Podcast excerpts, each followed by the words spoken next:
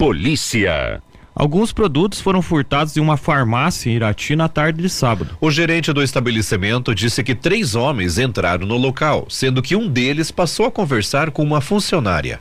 Enquanto isso, outro homem furtou os objetos. A polícia militar realizou, realizou patrulhamentos, mas nenhum suspeito foi localizado. No centro de Irati, um homem invadiu o pátio de uma empresa na manhã de sábado. Os vigilantes da empresa conseguiram contê-lo até a chegada da PM. Os responsáveis pela empresa foram orientados e devem decidir posteriormente se tem interesse de representar a situação. Na Vila São João, uma jovem de 20 anos foi agredida com dois golpes de faca em um estabelecimento comercial na manhã de sábado. Segundo a PM, três mulheres foram as autoras das agressões. A equipe do SAMU esteve no local e conduziu a vítima ao pronto atendimento municipal. Depois disso, a mulher retornou ao estabelecimento para retirar seus objetos e foi impedida. Funcionárias do estabelecimento confirmaram que atearam fogo nos objetos da vítima. As autoras foram encaminhadas para a delegacia. Em outra ocorrência, um homem ameaçou uma mulher em Irati. A vítima disse que sua irmã teve um relacionamento com o autor da ameaça. Porém, ela deixou o Paraná e passou a morar em outro estado após o término da relação. Desde então, o homem costuma procurar a mulher ameaçada para saber sobre, su sobre sua irmã, inclusive em seu local de trabalho. A PM realizou patrulhamentos, mas não encontrou o autor da ameaça. No bairro Engenheiro Gutierrez, um homem quebrou alguns objetos da casa na noite de sábado. A esposa relatou que o marido chegou na residência embriagado. O autor dos danos foi abordado e ameaçou a vítima na frente dos policiais. O casal realizou laudo de lesões corporais e foi encaminhado para a delegacia. Na noite de sábado, um homem foi preso pela equipe da Rotan durante a operação AIFO em Irati. Ele foi abordado em um estabelecimento comercial na Vila São João. Em consulta ao sistema, foi constatado que o homem possuía um mandado de prisão. O homem foi detido e conduzido para a delegacia de Irati. Em outra abordagem realizada durante a operação AIFO, a PM apreendeu aproximadamente 4,6 gramas de maconha. O entorpecente foi localizado com um homem abordado na rua Trajano Grácia, em Irati. O homem que portava a droga assinou o termo circunstanciado por posse de drogas. De acordo com a PM, ele estava sendo monitorado com tornozeleira eletrônica há cerca de quatro meses. Inácio Martins, uma mulher, ameaçou agredir uma moradora com um golpe de faca. A autora da ameaça estava com seu estado mental alterado e recebeu atendimento do SAMU. Em outra ocorrência, Inácio Martins, um homem ameaçou seu irmão na tarde de sábado. A vítima relatou que as ameaças ocorrem quando seu irmão ingere bebidas alcoólicas. No município de Rebouças, a PM prestou apoio oficial de justiça em uma situação de afastamento de um homem de uma residência. Na tarde de sábado, a PM de Rebouças apreendeu 7 gramas de maconha. Inicialmente, os policiais cumpriram um mandado de busca e apreensão em uma casa. Três homens e uma adolescente foram abordados no local. Um homem foi conduzido para a delegacia de Irati. Ele responderá pelos crimes de desacato e a PM apreendeu a droga e três celulares. É desacato e resistência. Ainda em Rebouças, uma, um homem disse que foi ofendido no momento em que estava em um bar na noite de sábado. Ele foi orientado sobre o prazo para representação contra o autor da injúria racial. Em outra situação em Rebouças, dois jovens disseram que alguns fios de energia elétrica e um botijão de gás foram furtados de uma estufa de fumo na noite de sábado. Em Ivaí ocorreu uma briga envolvendo três homens no fim da tarde de sábado. A PM abordou dois envolvidos na situação, sendo que um deles deixou o local antes da chegada da corporação. Na localidade de Mato Branco de Baixo, em Imbituva, a PM de Guamiranga constatou uma situação de perturbação de sossego em um estabelecimento. Havia som alto no local. O proprietário se comprometeu de finalizar a festa. Já em Ipiranga, os policiais apreenderam uma moto que havia sido abandonada na área central da cidade. A equipe constatou que a moto estava sem condições de uso e com o chassi danificado. Por isso, ela foi recolhida ao pátio do destacamento da Polícia Militar. Noticiário local.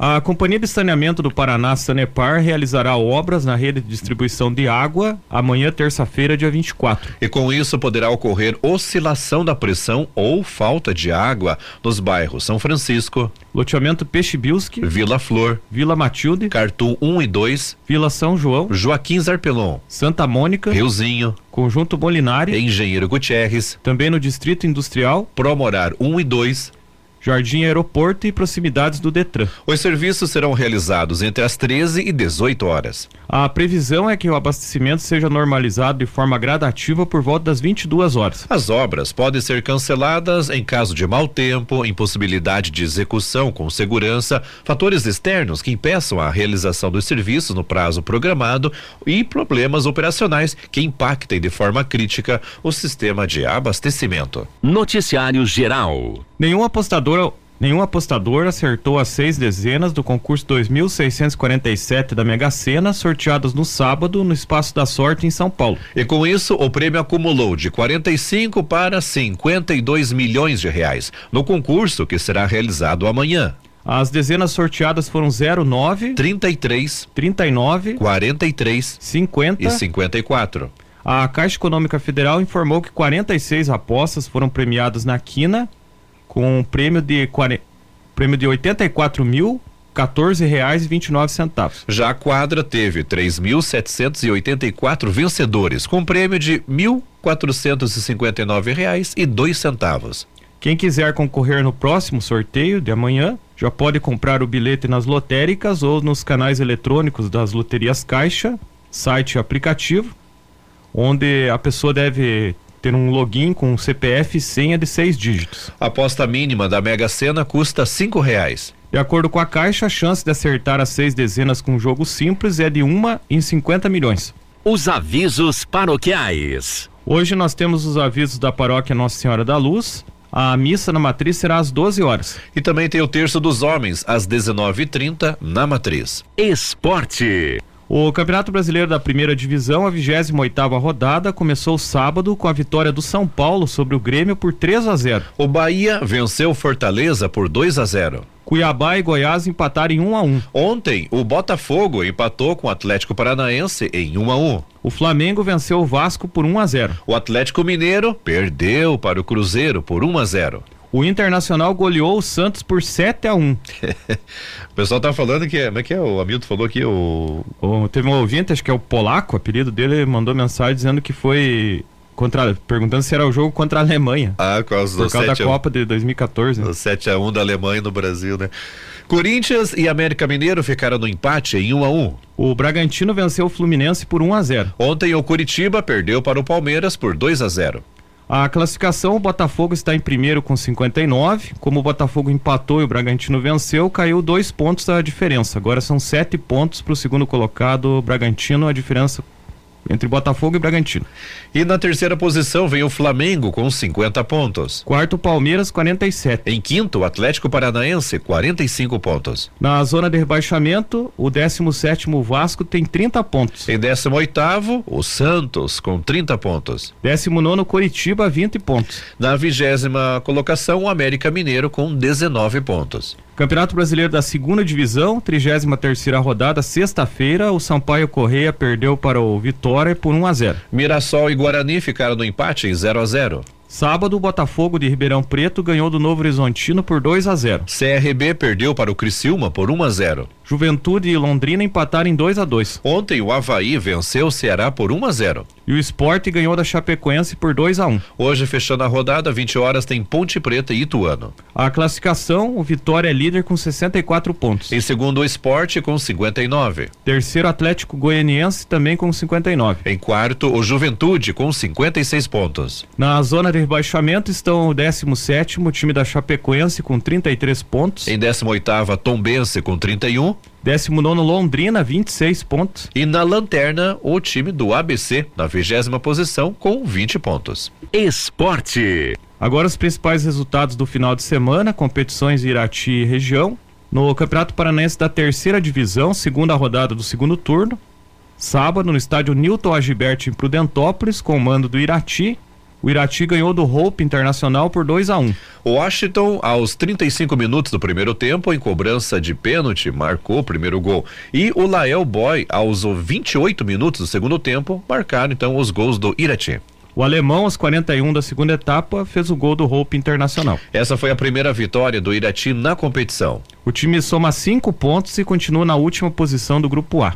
Campeonato Varziano de Irati, jogos das oitavas de final da segunda divisão no sábado no Estádio Municipal Abrão na Gibinege, o Falcone perdeu para o Central CAD por 5 a 1. O CH Training perdeu para o Canarinho do Rio Corrente por 3 a 2. Pela primeira divisão, quinta rodada da primeira fase, no sábado, no estádio Firavantes Lavieiro, o americano Araras, Arroio Grande, perdeu para o CRB por 1 a 0. Kokesh Sushi e Mais Brasil empataram em 1 a 1. No estádio Alberto Viante teve dois jogos. O Vila Nova venceu o América por 3 a 1. E o Atlético Nacional perdeu para o Lagoa Atlético da Serra por 3 a 1. Pelo Campeonato Municipal de Futebol de Rio Azul, semifinal ontem no estádio Orestes Palu, Olímpicos da Beira Linha Chope Colina empatou com o Tigres em 1 a 1. Como era jogo único, os times com melhores campanhas na primeira fase jogavam pelo empate e o Olímpicos da Beira Linha Chope Colina se classificou então para a decisão. O Gil Ciclis e Fusiline Arena Society empataram em 2 a 2. Classificado Gil Ciclis também por conta da melhor campanha. Copa Ancespar de Futsal no ginásio Marco Antônio Marcos Antônio Loz, lá em Fernandes Pinheiro, pelo feminino. Fernandes Pinheiro venceu Irati por 7 a 6. No masculino, Fernandes Pinheiro perdeu para Irati por 8 a 6. No ginásio municipal de Malé, no feminino, Malé venceu em Bituva por 4 a 1. No masculino, Malé perdeu para Imbituva por 9 a 7. No ginásio Camilão em Rebouças, no feminino, o Rebouças venceu o Prudentópolis por 4 a 3. No masculino, o Rebouças perdeu para Prudentópolis por 7 a 4. Copa Ancespar de Bocha, na sexta-feira em Guamiranga, Guamiranga venceu por 3 a 0 Fernandes Pinheiro. Sábado, na cancha de bocha Plácido Godói no Parque Aquático, Irati ganhou de Rio Azul por 3 a 0. Na categoria trio, o Paulinho, o Gaúcho e o Sequinel. Eles representaram Irati, que ganhou de Rio Azul por 12 a 2. No individual, o competidor foi o Cristiano Fiore, que venceu o atleta de Rio Azul por 12 a 2. E na categoria dupla, o Quinzena e o Gucho, eles eh, representaram então Iratina, venceram por 12 a 4 o time de Rio Azul. Noticiário Estadual. O trecho da BR 476 entre União da Vitória e Paula Freitas, que foi bloqueado após um deslizamento de terra no dia 8 de outubro, começou a ser reconstruído no sábado. As obras de recuperação estão sendo feitas por uma empresa terceirizada que venceu uma licitação do Departamento Nacional de Infraestrutura de Transportes, o DENIT. O contrato é emergencial. Segundo o DENIT, o custo total é de pouco mais de 4,6 milhões de reais. Não há prazo para a conclusão das obras. De acordo com a Defesa Civil Estadual, parte do asfalto da rodovia cedeu pela chuva que atingiu a região. Na noite de sexta-feira, caminhões da Defesa Civil do Paraná que seguiam para a cidade tiveram que desviar e ficaram parados na rodovia SC 280 em Irineópolis por conta de um alagamento na pista. Militares do Exército de Porto União Santa Catarina retiraram 850 cestas básicas dos caminhões e colocaram em outros veículos que chegaram em União da Vitória na madrugada de sábado.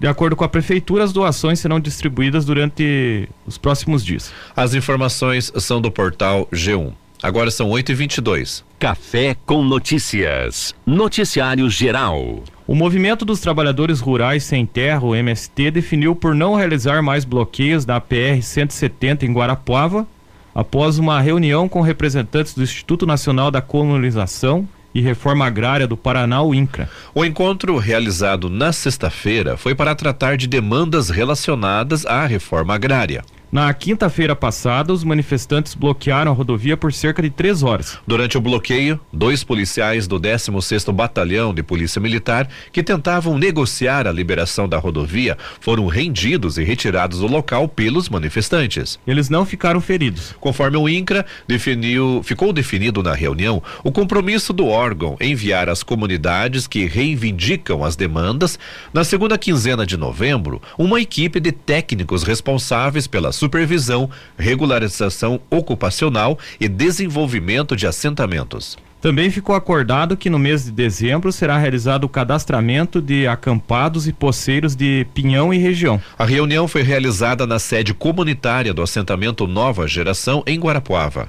Participaram representantes do INCRA, da Comissão de Conflitos Judiciários do Tribunal de Justiça do Paraná, TJ Paraná, e trabalhadores, trabalhadores rurais acampados e de assentados da região. Na sexta-feira, um dia após dois PM serem rendidos pelos manifestantes na rodovia, o governo reagiu e cumpriu ordens judiciais em um acampamento de Guarapuava. 98 agentes participaram da ação entre equipes da Polícia Militar, Pelotão de Choque da PM, Polícia Civil, Polícia Rodoviária, Polícia Ambiental e Corpo de Bombeiros. Quatro homens de 30 e 58 anos foram presos por porte de arma ou porte de munição. Também foram apreendidas duas pistolas, uma espingarda e munições. Noticiário Estadual. O governador Ratinho Júnior anunciou no sábado uma série de medidas voltadas às vítimas das fortes chuvas durante visita ao município de União da Vitória. As ações envolvem desconto na tarifa de água, suspensão do corte do abastecimento que se somam a outras já realizadas pelo Estado, como doação de alimentos e crédito para a reconstrução das cidades. Ratinho Júnior destacou o trabalho feito pelas equipes da Defesa Civil para a retirada das pessoas de suas casas antes da água chegar. Abre aspas. Essa é uma visita de solidariedade à população de União da Vitória. Desde o começo, estamos com a equipe da Prefeitura, Defesa Civil e Segurança Pública.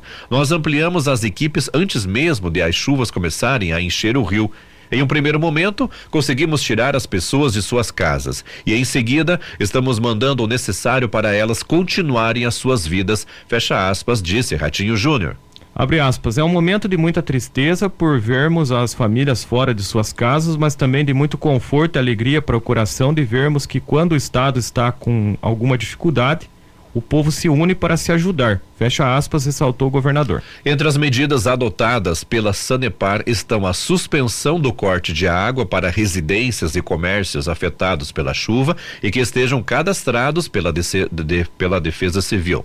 A redução do valor de pagamento da tarifa de água com o um valor simbólico de um real nos próximos dois meses para as famílias afetadas fornecimento de água envasada potável para o atendimento à população, além do auxílio na limpeza de vias públicas com caminhão hidrojato.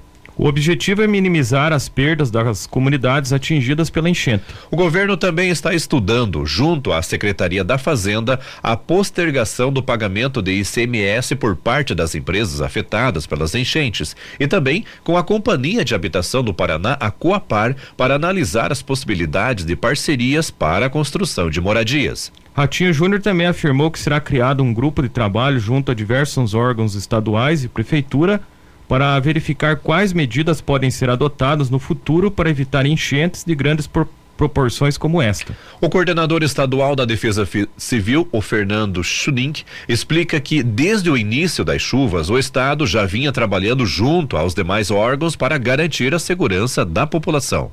Abre aspas, a Defesa Civil atendeu, atendeu com ajuda humanitária todos os municípios afetados com colchões, kits dormitório de limpeza, e nosso trabalho agora, assim que as águas baixarem, será de colaborar na reconstrução dessas localidades. Fecha aspas, disse Schuning. Ele ainda concluiu. Abre aspas, temos a previsão de chuva ainda nesta semana e continuaremos a monitorar e atender no que for preciso. Pedimos que as pessoas sigam as orientações da Defesa Civil, do Corpo de Bombeiros, para não voltarem prematuramente para suas residências e acabem colocando em risco as suas vidas. Fecha aspas, orientou o coordenador estadual. O morador que precisa do auxílio dos governos estadual e municipal faz um cadastro na prefeitura e depois se dirige aos postos de atendimento, onde são distribuídas cestas básicas, roupas, fraldas, leite, entre outros itens. Abre aspas, é uma das primeiras cheias que estamos conseguindo levar as pessoas com dignidade. O Estado está nos disponibilizando colchão, kit higiene, kit dormitório e nós, todos juntos, tentando diminuir o sofrimento das pessoas. Fecha aspas, salientou o prefeito de União da Vitória, o Bashir Abbas. Abre aspas, já estamos em planejamento com a Defesa Civil para que assim que o rio voltar ao seu leito natural, possamos realocar essas pessoas e auxiliá-las na limpeza. Recebemos do governo do estado kits para limpeza que serão distribuídos nos próximos dias. Fecha aspas, acrescentou o prefeito de União da Vitória. Desde o início das chuvas, o estado já enviou para a União da Vitória duas mil cestas básicas, número, so, número solicitado pelo município. Mais de 23 toneladas de alimentos doados pela Ceasa Paraná, além de kits dormitório, kits higiene e kits limpeza para serem distribuídos aos moradores. A Polícia Militar e o Corpo de Bombeiros dobraram o efetivo na cidade para ajudar no resgate de pessoas e garantir a segurança delas e das residências.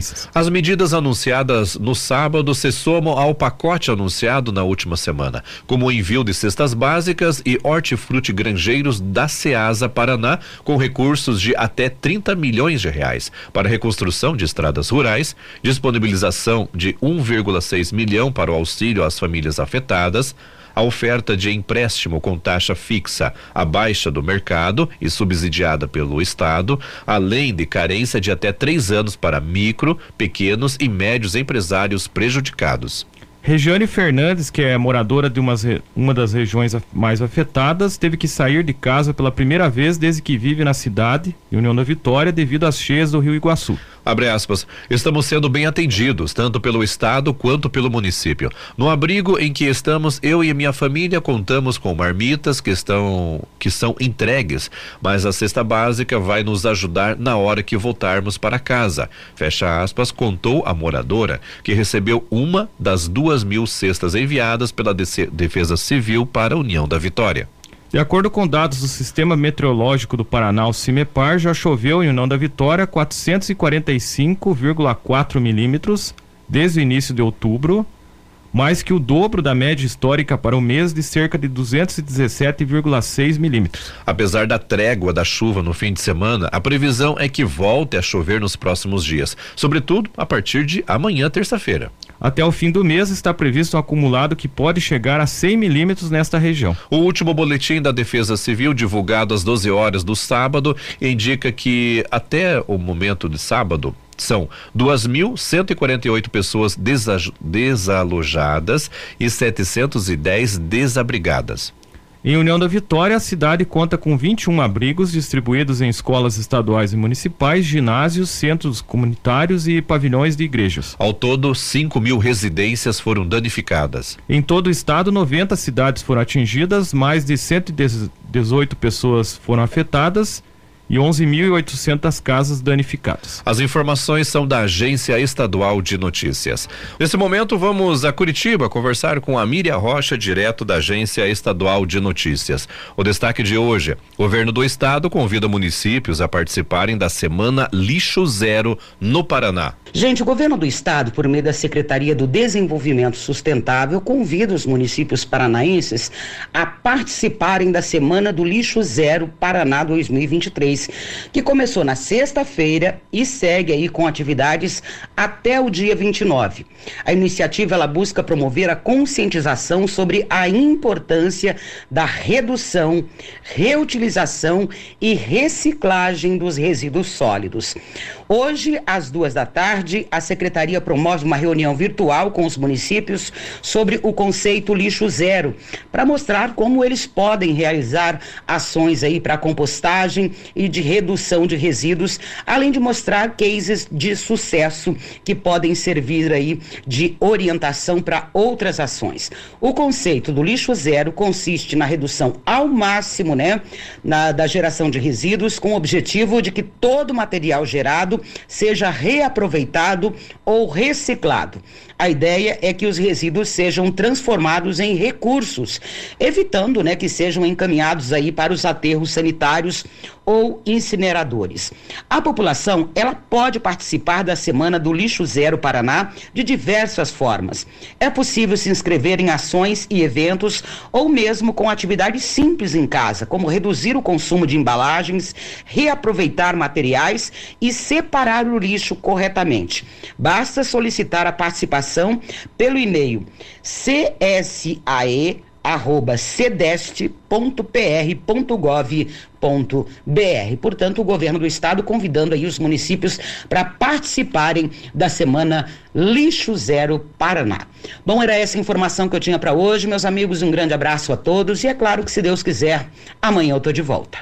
Noticiário Geral.